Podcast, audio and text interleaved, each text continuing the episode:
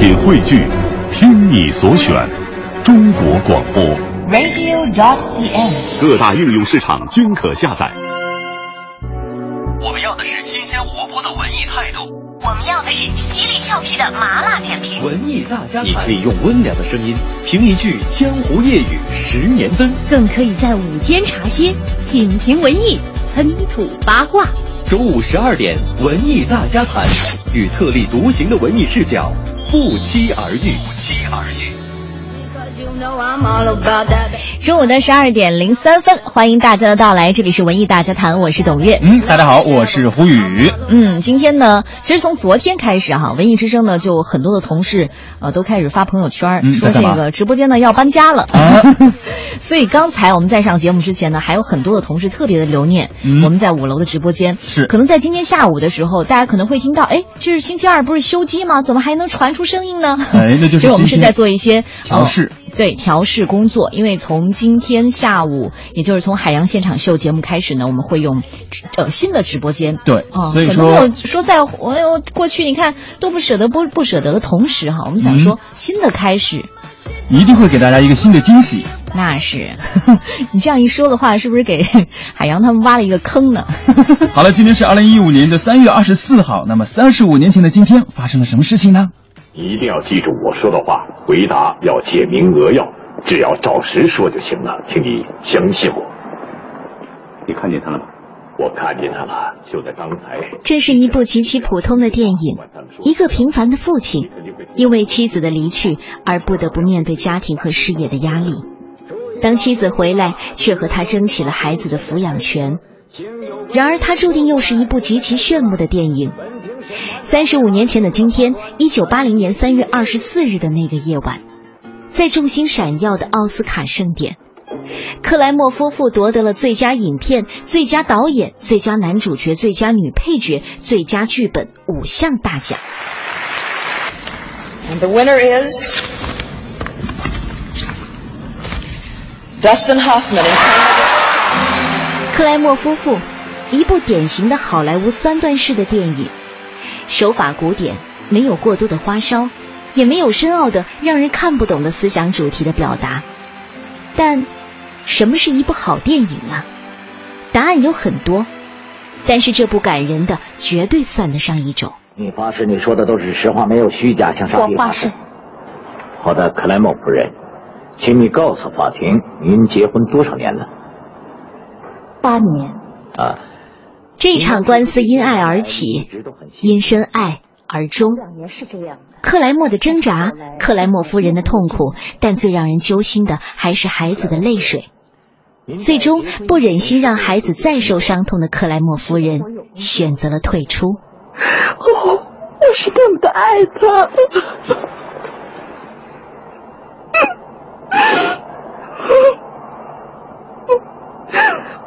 我不打算带他走了。克莱默先生的口头禅是“棒极了”，也是影片的最后一句台词。这个富含深意的词汇是有趣和讽刺的最佳结合体。表面上看，克莱默先生的婚姻、家庭、事业、人生，一切都是棒极了。然而，真相却恰好相反。而我们又何尝不是这样呢？太多的评论把影片归功于它适应了当时美国社会观众的心理。然而，这并不是全部。每个人都可以从影片当中看到自己的生活，无关国籍和语言。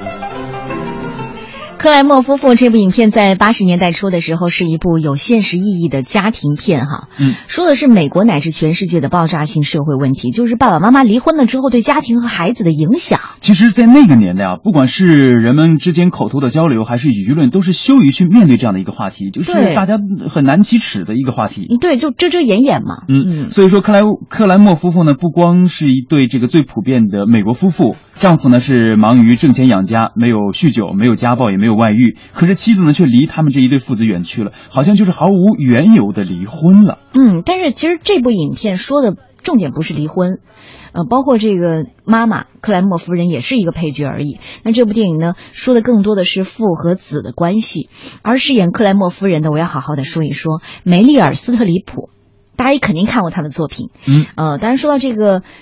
克莱默夫妇应该算是算是他的早年作品，那时候还很年轻嘛。是呃，现在已经是大家嘴里的梅姨了。嗯，是的，之后他也出演了很多大家耳熟能详的作品，比如说《铁娘子》、对，《苏菲的选择》、嗯，《法国中尉的女人》、《走出非洲》、《虐童疑云》等等等等。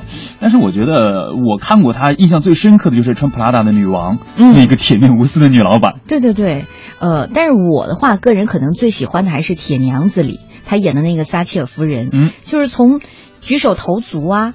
呃，你就会觉得，哪怕你还是觉得他和撒切尔之间有一些差异，但你就会觉得他真的把这个雷厉风行的女首相演得很好。是，所以说，呃，一部作品它的影响力，如果说已经让他的人物形象深入人心的话，当他被呈现在荧幕上的时候，大家还会不会去看？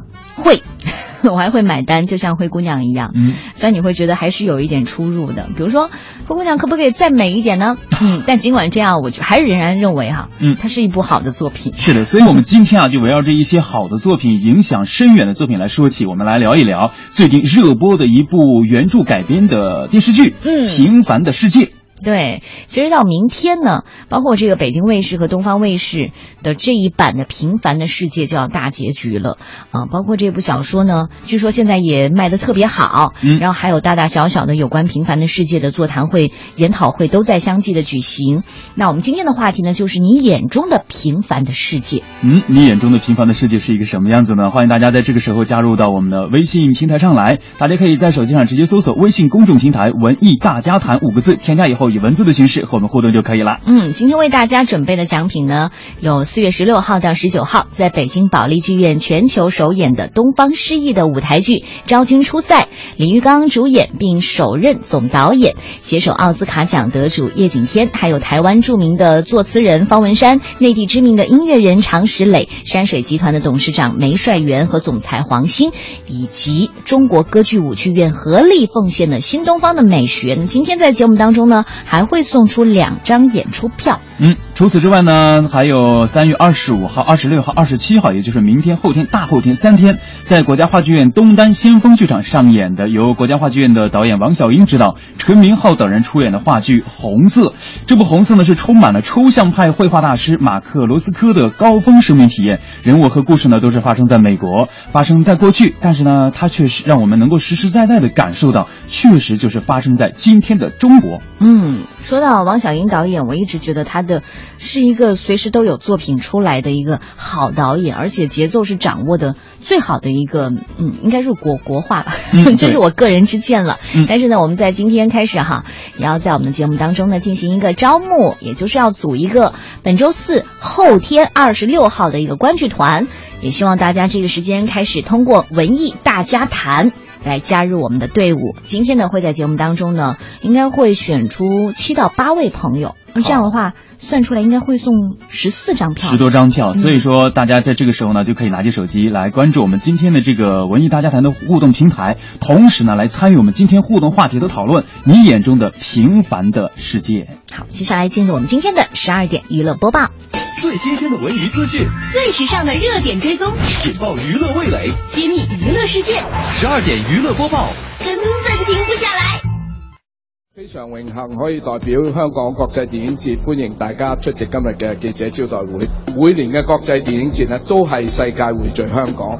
我哋今年嘅電影呢，有誒係由五十六個國家同地區，係二百六十幾部電影，誒、有成七十八部呢这是第三十九届香港国际电影节啊、的一个。招待会、记者见面会，这是在昨天盛大开幕了。作为拥有近四十年历史的电影节呢，香港国际电影节呢是亚洲历史上最悠久的电影节，素有这个电影节中的电影节的称呼哈。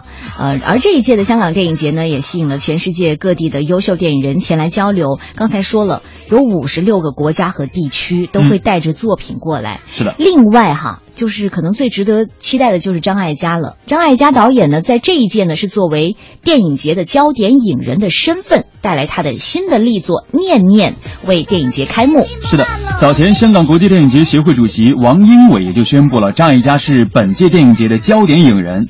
从影四十多年的张艾嘉，不仅曾经以演员的身份两度这个香港电影金像奖封后，更是以这个电影制片人、导演、编剧等多重的身份活跃在华语的电影圈，堪称是电影的全能人物啊。他的导演作品以敏锐细致的女性触觉，然后呢，也是让大家所了解，在华语电影也是别具一格的。嗯，我还记得他的二零三零四零，就是他演一个四零的一个角色。就是四十岁女人的角色，然后在最后的时候要对着镜头在刮腋毛，那个镜头真的我觉得印象深刻哈。哦，真的到现在为止我还经常会想起来。你也经常会模仿。你为什么非得在节目里？好吧。嗯，说到这次电影节哈，会从三月二十三号，就昨天开始到四月五号期间放映张艾嘉的十多部代表电影作品，包括刚才我说到的《二零三零四零》，还有《少女小鱼》，以及《一个好爸爸》，还有就是作为他主演参与的《最佳拍档》《最想念的季节》《庙街皇后》等等等等，让影迷可以重温张艾嘉的电影创作生涯。嗯。其实张艾嘉导演也是阔别影坛应该有八年之久了，他的回归力作就是《念念》，也是很多人都非常期待的。《念念》呢是在众多的参展的影片当中也是脱颖而出，成为本届香港国际电影节的开幕影片。电影节的协会主席王英伟也又接着透露了，说这个选择《念念》作为开幕影片的原因呢，是评选评委会被片中的人物对于生活的勇气和对于爱的延续主题所打动。呃，《念念》呢是讲述了三个年轻人各自不同的奇妙经历来阐述这个主题，强调的是上一代传给下一代那些关于爱情、亲情以及生活中挥之不去的念头。这部影片也是由李心洁、梁洛施、张孝全等等亲情加盟演出的。该片呢也会在四月十七号登陆全国各地的影院。嗯，来感受一下《念念》的预告片吧。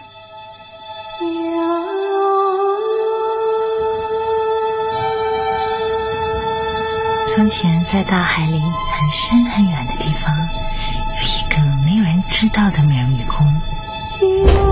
妈妈为什么要离开家？是因为我，还是因为她自己？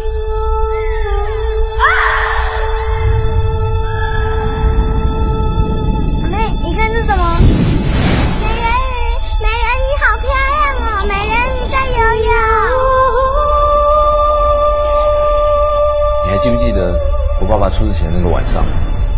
喂。只有在生气的时候，我才觉得自己是真实的。事实现在已经摆在眼前，你已经没有资格，没有了。你和男朋友研究好了吗？我怀孕了。我不觉得他想跟我有孩子。我真的有能力做一个法宝吗？想，我进来这里。妈。哎。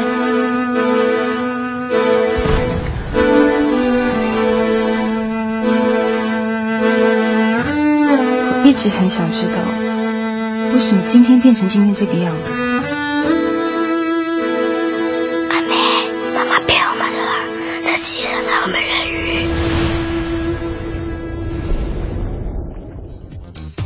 这就是电影《念念》。四月十七号，呃，我们内地的观众也可以在电影院看到了。接下来我们要继续关注一下的，就是，哎，最近哈这个事情闹得挺大的。在三月十七号的时候呢，中国电影导演协会宣布第六届表彰大会，并且发布了初选的入围名单的时候，在这个微博呢就已经炒开了。我们来关注一下哈，在昨天的时候，中国电影导演协会呢在微博发表了有关年度表彰若干问题的情况说明。从这个年度表彰的参评资格，到这个港台导演以及其影片的参评资格，还有入围影片和提名影片的产生、评委会组成和相关规则、未来评选规则修订的可能五个方面进行了说明，以回应从十七号以来各界对于他们所公布的二零一四年度表彰大会的二十一部入围名的名单的这个质疑和讨论，认为呃规则的严肃性和程序的公正性是没有争议的，嗯，这个最重要了。是的。作为评委会主席，徐峥同时也发表了相关的声明，表示评选结果呢只是遵循了现有的规则，并没有什么内幕和暗箱操作。所有的评选结果由我本人和这个刘一伟、薛晓璐、武世贤，还有丁晟，嗯，丁晟共同的评选产生。我们希望能够尽量的做到兼顾对产业化的推动，以及对电影艺术本身的追求和艺术家的自我表达。嗯，说到三月十七号这个事情的时候，哈。呃，当时呢有包括张建亚呀、王小帅呀、李玉啊、李阳等近六十位导演进行了现场投票，最终呢宣布二十一部入围影片的名单以及各项这个奖项的设置情况。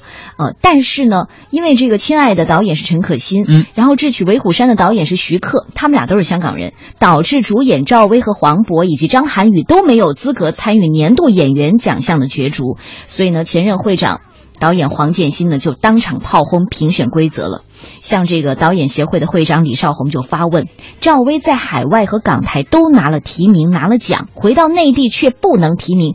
这太没道理了。是的，随后导演协会前秘书长何平呢，也是在微博发声了，说今年大陆协会奖初评委提名的入围名单公布以后呢，很多的烂片都在其中了，这是大陆导演协会六年以来最大耻辱的一年。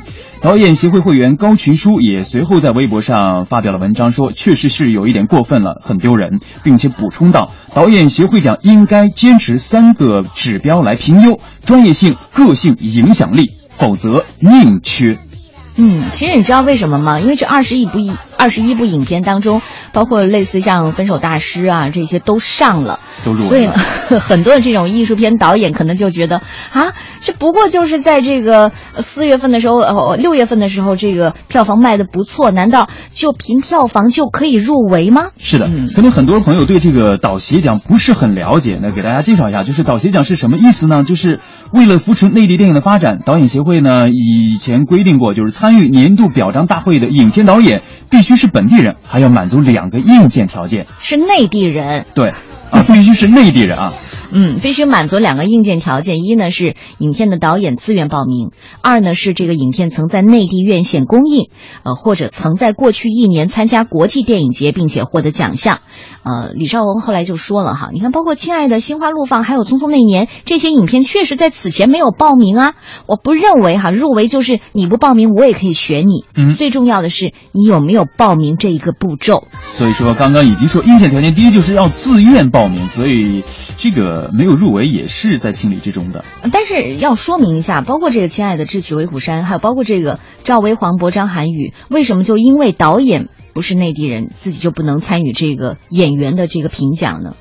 这是一个游戏规则啊！不是，这游戏规则现在也说了嘛，游戏规则既然是有问题、有质疑的，为什么不可以更改呢？但是不管怎么样，今年估计是尘埃落定了，要想改也只能说留待明年或者以后。但是你说这么多的奖项哈，就大家在质疑它的公平公正性的时候，是不是应该及时的，就是怎么说呢？你你你你得你得应和现在大家的一一种回复、一种质疑，而不是说我我只是一个声明。我只是一个表态，我说明年我再改。为什么今年大家在提出来的时候不能做一些变动呢？嗯，值得思考一下。与时俱进啊！这里是正在直播的十二点娱乐播报，接下来要说的就是《歌手三》了。《歌手三》哎，第三季即将要迎来总决赛的巅峰之战了。帮帮唱嘉宾呢，也一直是网友关心的话题。在昨天呢，芒果 TV 呢就通过微博曝光《歌手三》帮唱阵容的名单，陈奕迅是领衔的。哎，三月二十三号，也就是昨天晚上的九点多，芒果 TV 通过微博曝光了《我是歌手三》的帮帮唱成员。呃，同时也说了啊，总决赛帮唱名单全部曝光，陈奕迅领衔，歌王归属成谜。陈奕迅、崔健、苏建信、戴玉强、陶喆、吴秀波、李世珍助力嘉宾。本周五晚上歌王之夜也是让大家敬请期待呀。但我一直有一个疑问哈，你说要找一好的这个歌手帮你提携一下。呃，那还行。但是吴秀波出现在帮唱嘉宾的名单上，你不觉得很奇怪吗？呃，像上一届的那个叫叫叫邓超，他也是出现在在了帮唱的嘉宾，但是还助羽泉夺得了冠军呢。可是别帮倒忙啊！我觉得我始终觉得吴秀波唱歌到底怎么样？那大家期待一下，且等吧。我觉得可能是想吸引这个电视剧的观众，嗯，对不对？肯定所有这一这一切都是有目的的。好吧，另外呢，还有就是这个苏建信哈，这次呢是第二次助阵帮唱环节了，也有网友大胆的猜测，说这苏建信啊和这个谭维维是神相似嘛。另外呢，你已经是两次亮相歌手总决赛的舞台了，难道是真的在为第四季提前试水吗？不管怎么样，我还是挺期待他的。陈奕迅。听听那是我们的爱情，有时会突然忘了，我还在爱着你。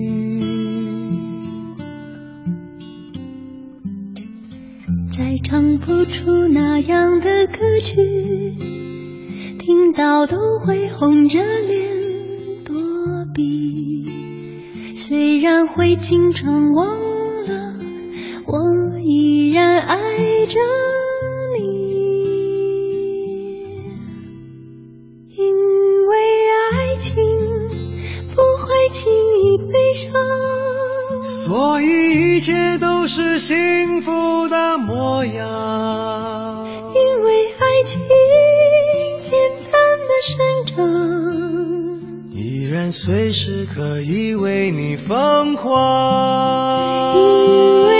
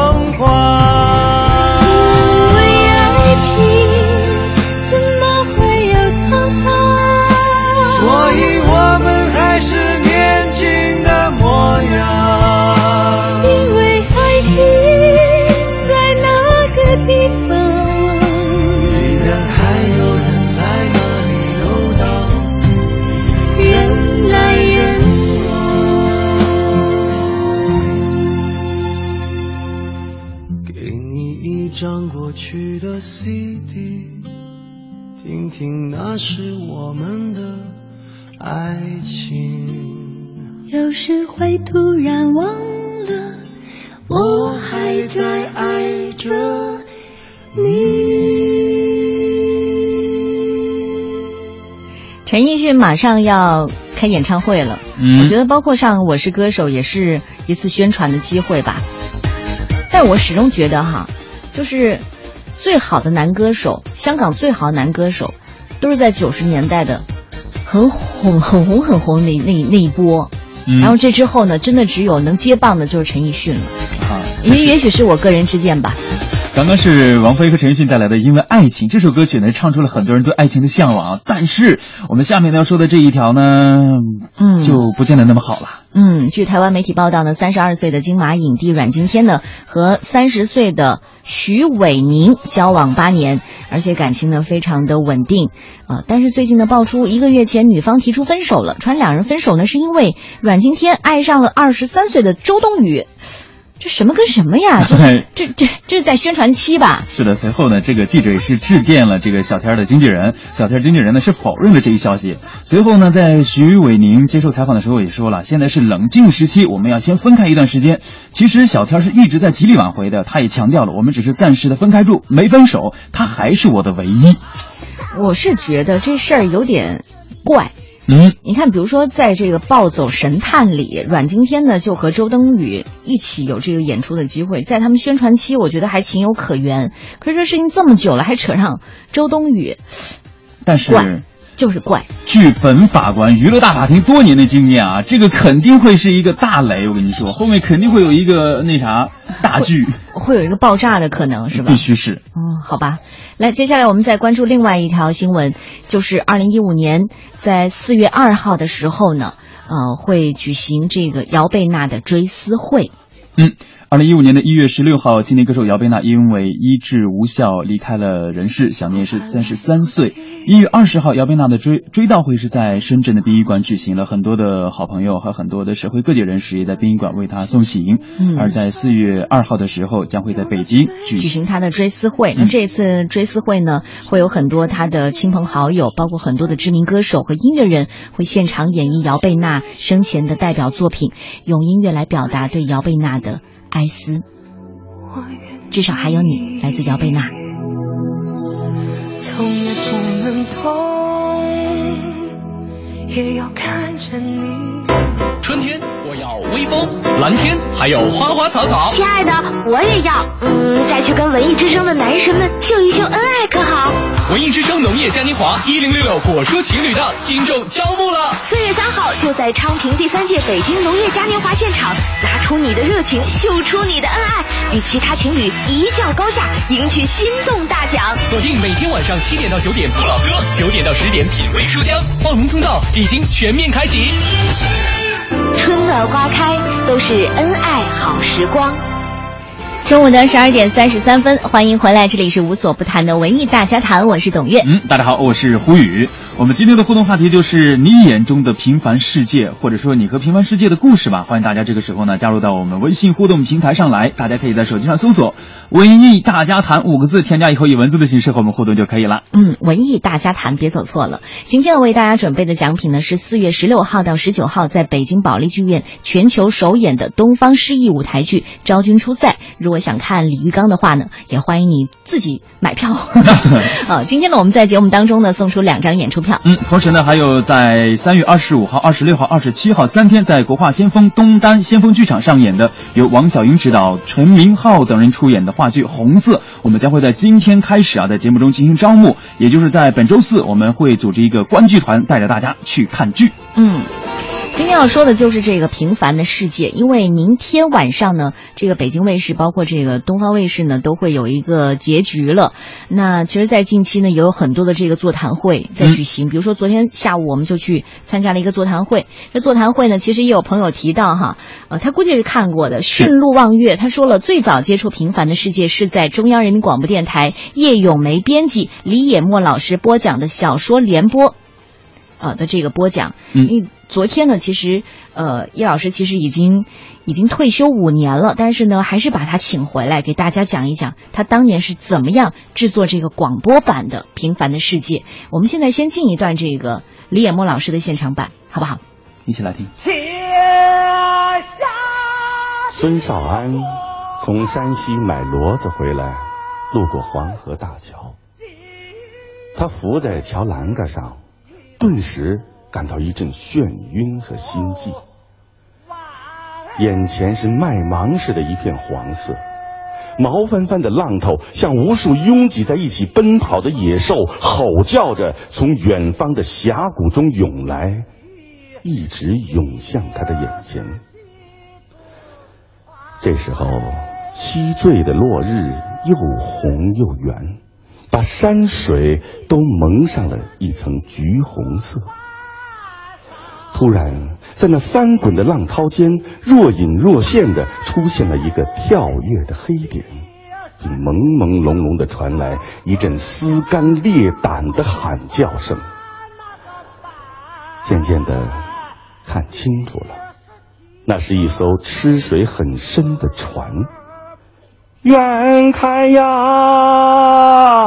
黄河呀，一条线呀；近看哟，黄河在眼前哟。后半夜想。这是我们节选的一个曾经在保利剧院进行的。呃，一个作品的展示会，对，名字叫做《永不消失的电波》。这一段应该就是李野墨老师在现场为大家演绎他心中的平凡的世界的片段，包括唱也是来自他。是的。平凡的世界是从一九七五年开始创作的，在一九八八年五月二十五日的时候完稿。在上个世纪八十年代中后期的时候，那时候有很多的文学思潮思潮，但是呢，很多人就在质疑哈，如果你写一个现实题材的，是不是落伍的？嗯。不过哪怕是这样，路遥仍然坚持创作完成这部小说。平凡的世界呢，一共有三部。是，整部呢是八百呃上百万字的这个小说，全景式的表现了中国当代城乡社会生活的长篇小说，是从七十年代中期到八十年代中期十年间为背景的，通过复杂的矛盾纠葛，以孙少安和孙少平两兄弟为中心，刻画了当时社会各阶层众多普通人的形象。嗯，这部小说也是深刻的展示了普通人在大大时期历史的进程当中所走过的一些曲折的道路。同时呢，这部小说也是在一九九一年三月份的时候获得了中国第三届茅盾文学奖。嗯，而且其实，在创作完不久，也是在获得这个奖项不久，在九二年十一月十七号的时候。嗯，路遥先生就病故了，所以之后呢，有很多的这个怀念他的，因为最开始你知道，包括这个出版社都很都在揣测这个作品要不要出。嗯，呃，接下来呢，我们就听一听哈，这个大家是对这个平凡的世界有什么样的想法？这是我们现场做的一些呃街访。您看过《平凡的世界》吗？啊，看过。您觉得这个电视剧好吗？挺好的。啊，主要是听过小说。啊，电视剧只看过。呃，哪个地方最打动您？我觉得它就反映挺真实的那个时代情况，嗯，有点像老农民似的这个剧。这里的那个人物刻画的都非常的朴实，很接地气哈。因为我们是六零后嘛，呃，这是跟我是离我们生活非常近的。这个剧中那个孙少平他所的经历的这些事儿，我们都经历过，所以呢感慨万千。有的时候挺真实的，挺现实的。啊，反映的老百姓的这个真实的生活状态。你看，大家其实说的更多的是这个真实和现实，就是不假，这东西是发自真情的。是，嗯，所以我们昨天呢，在听这个叶老师给我们讲起当年他制作这个广播版的时候，呃，当时。可能大家还没有这个买书的这个热潮，还没掀起来。嗯，大家都是在听广播。对对对，包括在看到这个纪录片的时候，因为我们今天没法去呈现这个纪录片。纪录片的时候还看到当时年轻的叶老师哈，就真的是一页一页的翻着手稿，然后做修改，把它改改编成这个广播剧的版本。是的，当时好像就是他刚刚创作完，路遥先生刚刚创作完之后呢，呃，叶老师也是第一手拿到了手稿，对，就开始他的播讲，完了之后就火了。嗯，而且还有一点。就是当时每天半个小时的这个长篇连播哈，就说当时呢，这个呃路遥也是边听着收音机，然后边坚持自己的写作，因为当时很贫困，嗯，就是我们甚至能看到这个在这个纪录片里，他这个就是馒头，然后就着这个大葱，然后还有旁边有一一个烟灰缸，嗯，烟灰缸有很多的创作啊，对，所以当时这个创作是很艰难、很艰苦的，而且一直是抱病的。呃，虽然后来包括这个叶老师也分享哈，呃，把这个路遥请到家里吃饭的时候，那时候他已经不能吃一些荤的菜了，就只能吃一些流食面条啊、西红柿面条什么的。就哪怕是这样，他也绝口不跟别人提我现在病重。是，嗯，坚持把三部作品都写下来了。然后我当时在播第一部的时候，他还在往后写，就是说他在赶着这个时间，因为第一部已经在播了。如果我不把这个故事把它完整的写下来的话，我怎么对得起广大的观众听众？所以那时候呢，他就坚持每天半个小时。他说那 那个就是他的希望所在。是当时好像就是播完两部了以后，应该也是叶咏梅老师催着路遥路遥先生一直赶快交第三部的稿。最后第三部的稿应该也是拿到了之后，嗯，赶快进行制作，完了之后那边才开始出版发行。嗯，我们现在呢要给大家对比的听两个版本哈，一个是李野墨老师的广播版本，另外。另外一个呢，就是二零一五年这一版电视剧版本的，应该是李丽红老师的版本。大家听一听有什么不一样？嗯。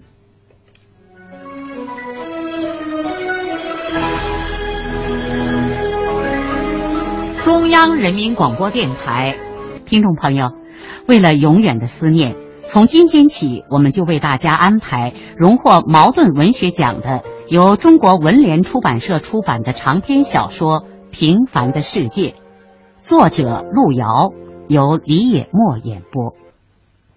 那是一九七五年二三月间的一个平平常常的日子。细蒙蒙的雨丝夹着一星半点的雪花，正纷纷淋淋的向大地飘洒着。时令已经快到惊蛰了，雪当然再也留不住，往往还没等落地，就已经消失的无影无踪了。黄土高原严寒而漫长的冬天，看来就要过去了。但是那真正温暖的春天，还远远的没有到来。在这种雨雪交加的日子里，如果没有什么要紧的事儿，人们宁愿一整天足不出户。因此，县城的大街小巷倒也比平时少了许多的嘈杂。只有在半山腰县立高中的大院坝里，此刻却自有一番热闹景象。午饭的铃声刚刚响过。从一排排高低错落的石窑洞里，就跑出来了一群一伙的男男女女。刚才听到的是在一九八八年播出的广播的版本，来自中央人民广播电台。当时呢，编辑是叶咏梅老师，然后是由李野墨演播的。接下来我们来听一听这个二零一五年的电视剧版本，这是李丽红老师的版本。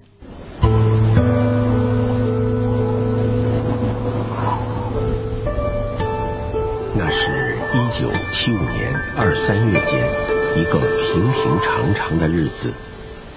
细蒙蒙的雨丝夹着一星半点的雪花，正纷纷淋淋的向大地飘洒着。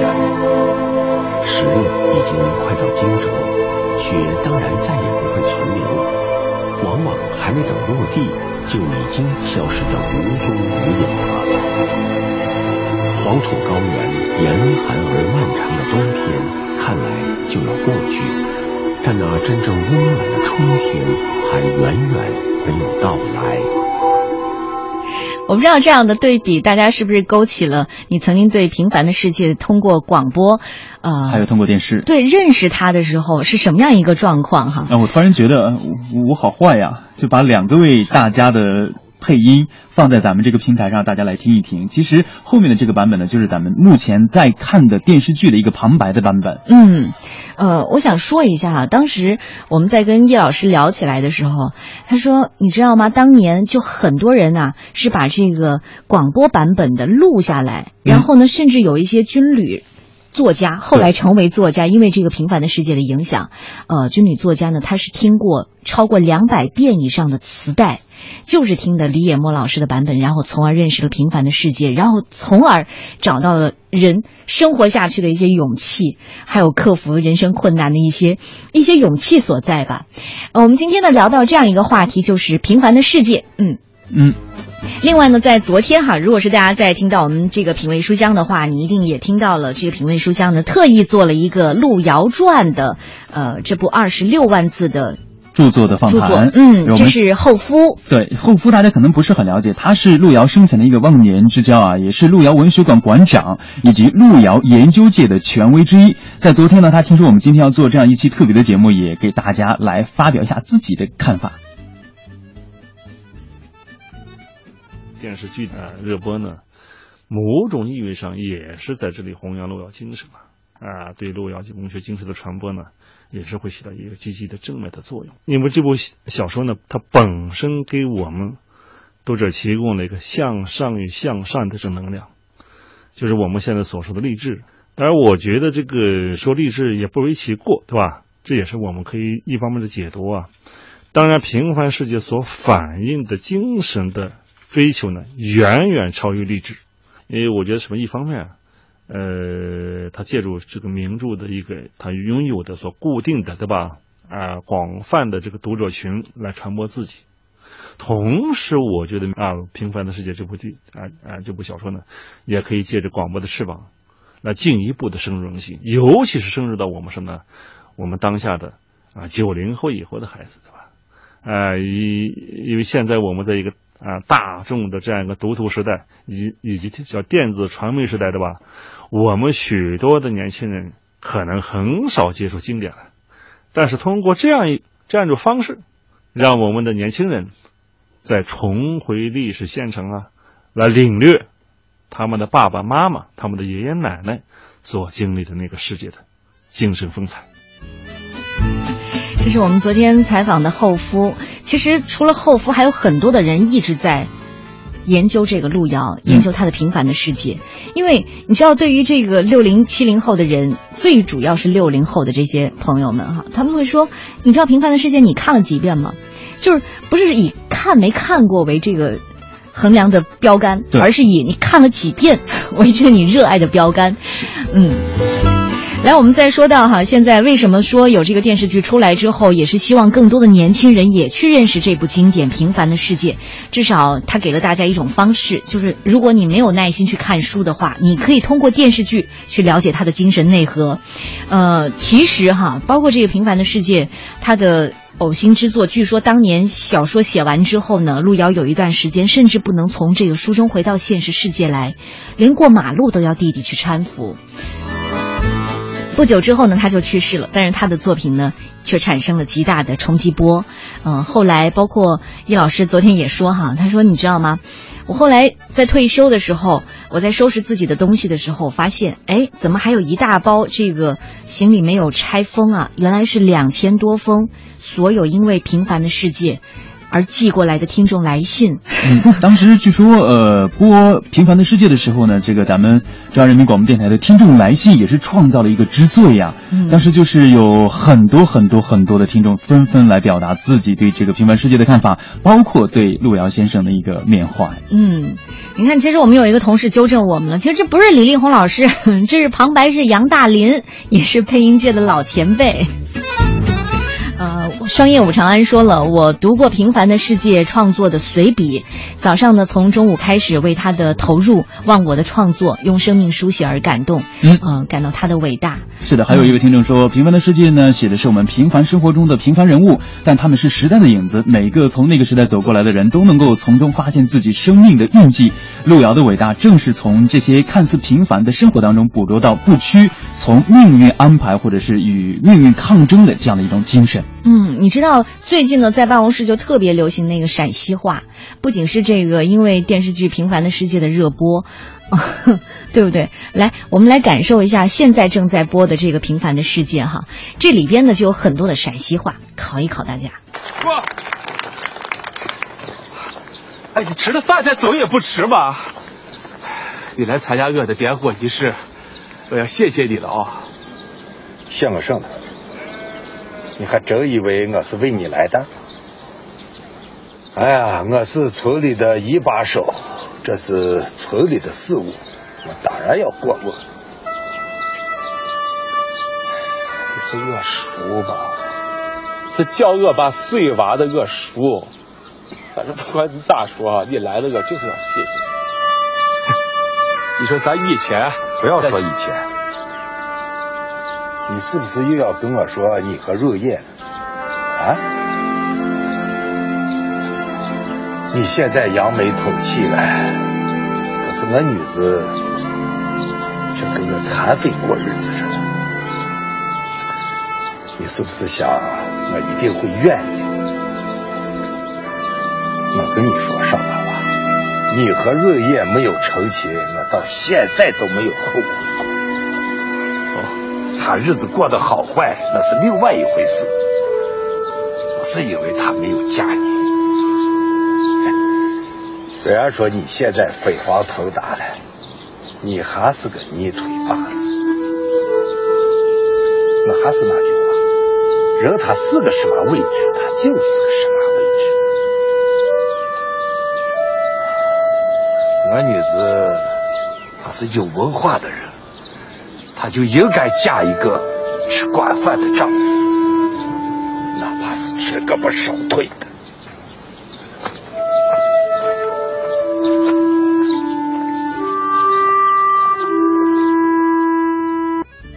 哪怕是缺胳膊少腿的，嗯，这是二零一五版的平凡的世界》，这是当时县里要举办这个夸父大会。嗯，是，呃，一这个叫什么呀？突然间想不起来了，脑子一片空白。就是他们这种陕西话的对白啊，让很多人觉得他们就是太过去追求那种方言，反而去影响了画面的整体的这个内容了。这是你的感受。对，嗯，但是你看子怡妈就说了，平凡的人呢也有平凡的追求，平凡的世界演绎着平凡的坚韧。我倒觉得这电视剧看了几集吧，都是八零九零后的演员演成那样已经不错了啊、当然细节呢还要再处理的再好一点，旁白少一点，可能就会更好。还有 MSZ，他说了，我眼中的平凡的世界呢，述说了特定年代不同平凡的人追逐梦想而又跌跌撞撞的故事，带领我们重温奋斗道路上的青春不羁，又启示我们当下应该有的心态和抉择。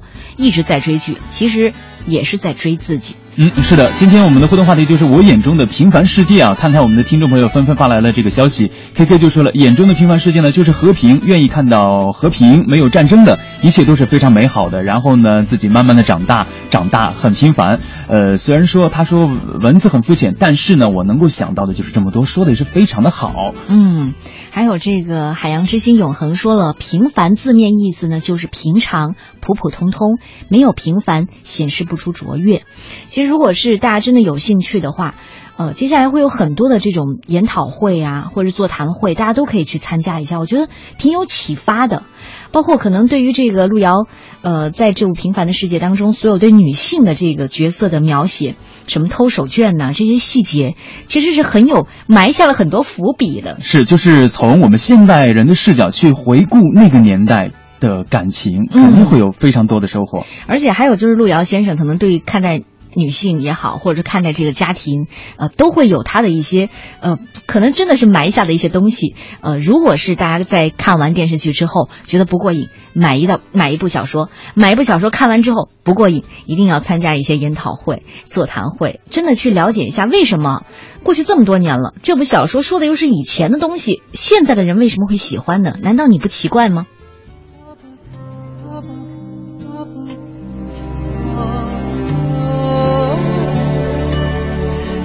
有些人，爸爸，爸爸，爸爸，这些人，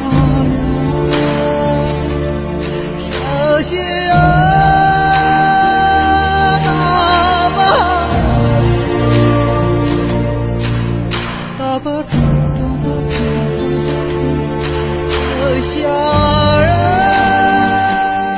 路遥在这个平凡的世界倒下了，但是留下了极其不平凡的声音。啊、这个声音到今天为止，我们还在怀念他。呃，路遥曾经说过一句话哈，像牛一样劳作，像土地一样奉献。我想这就是路遥留给我们的精神所在。好吧，最后我们请出平老师给出今天的解字。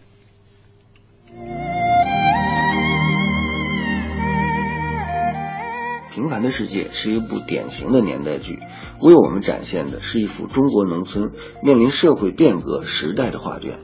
这样的年代剧通常是大手笔、大视角和经典人物，非大家不能为。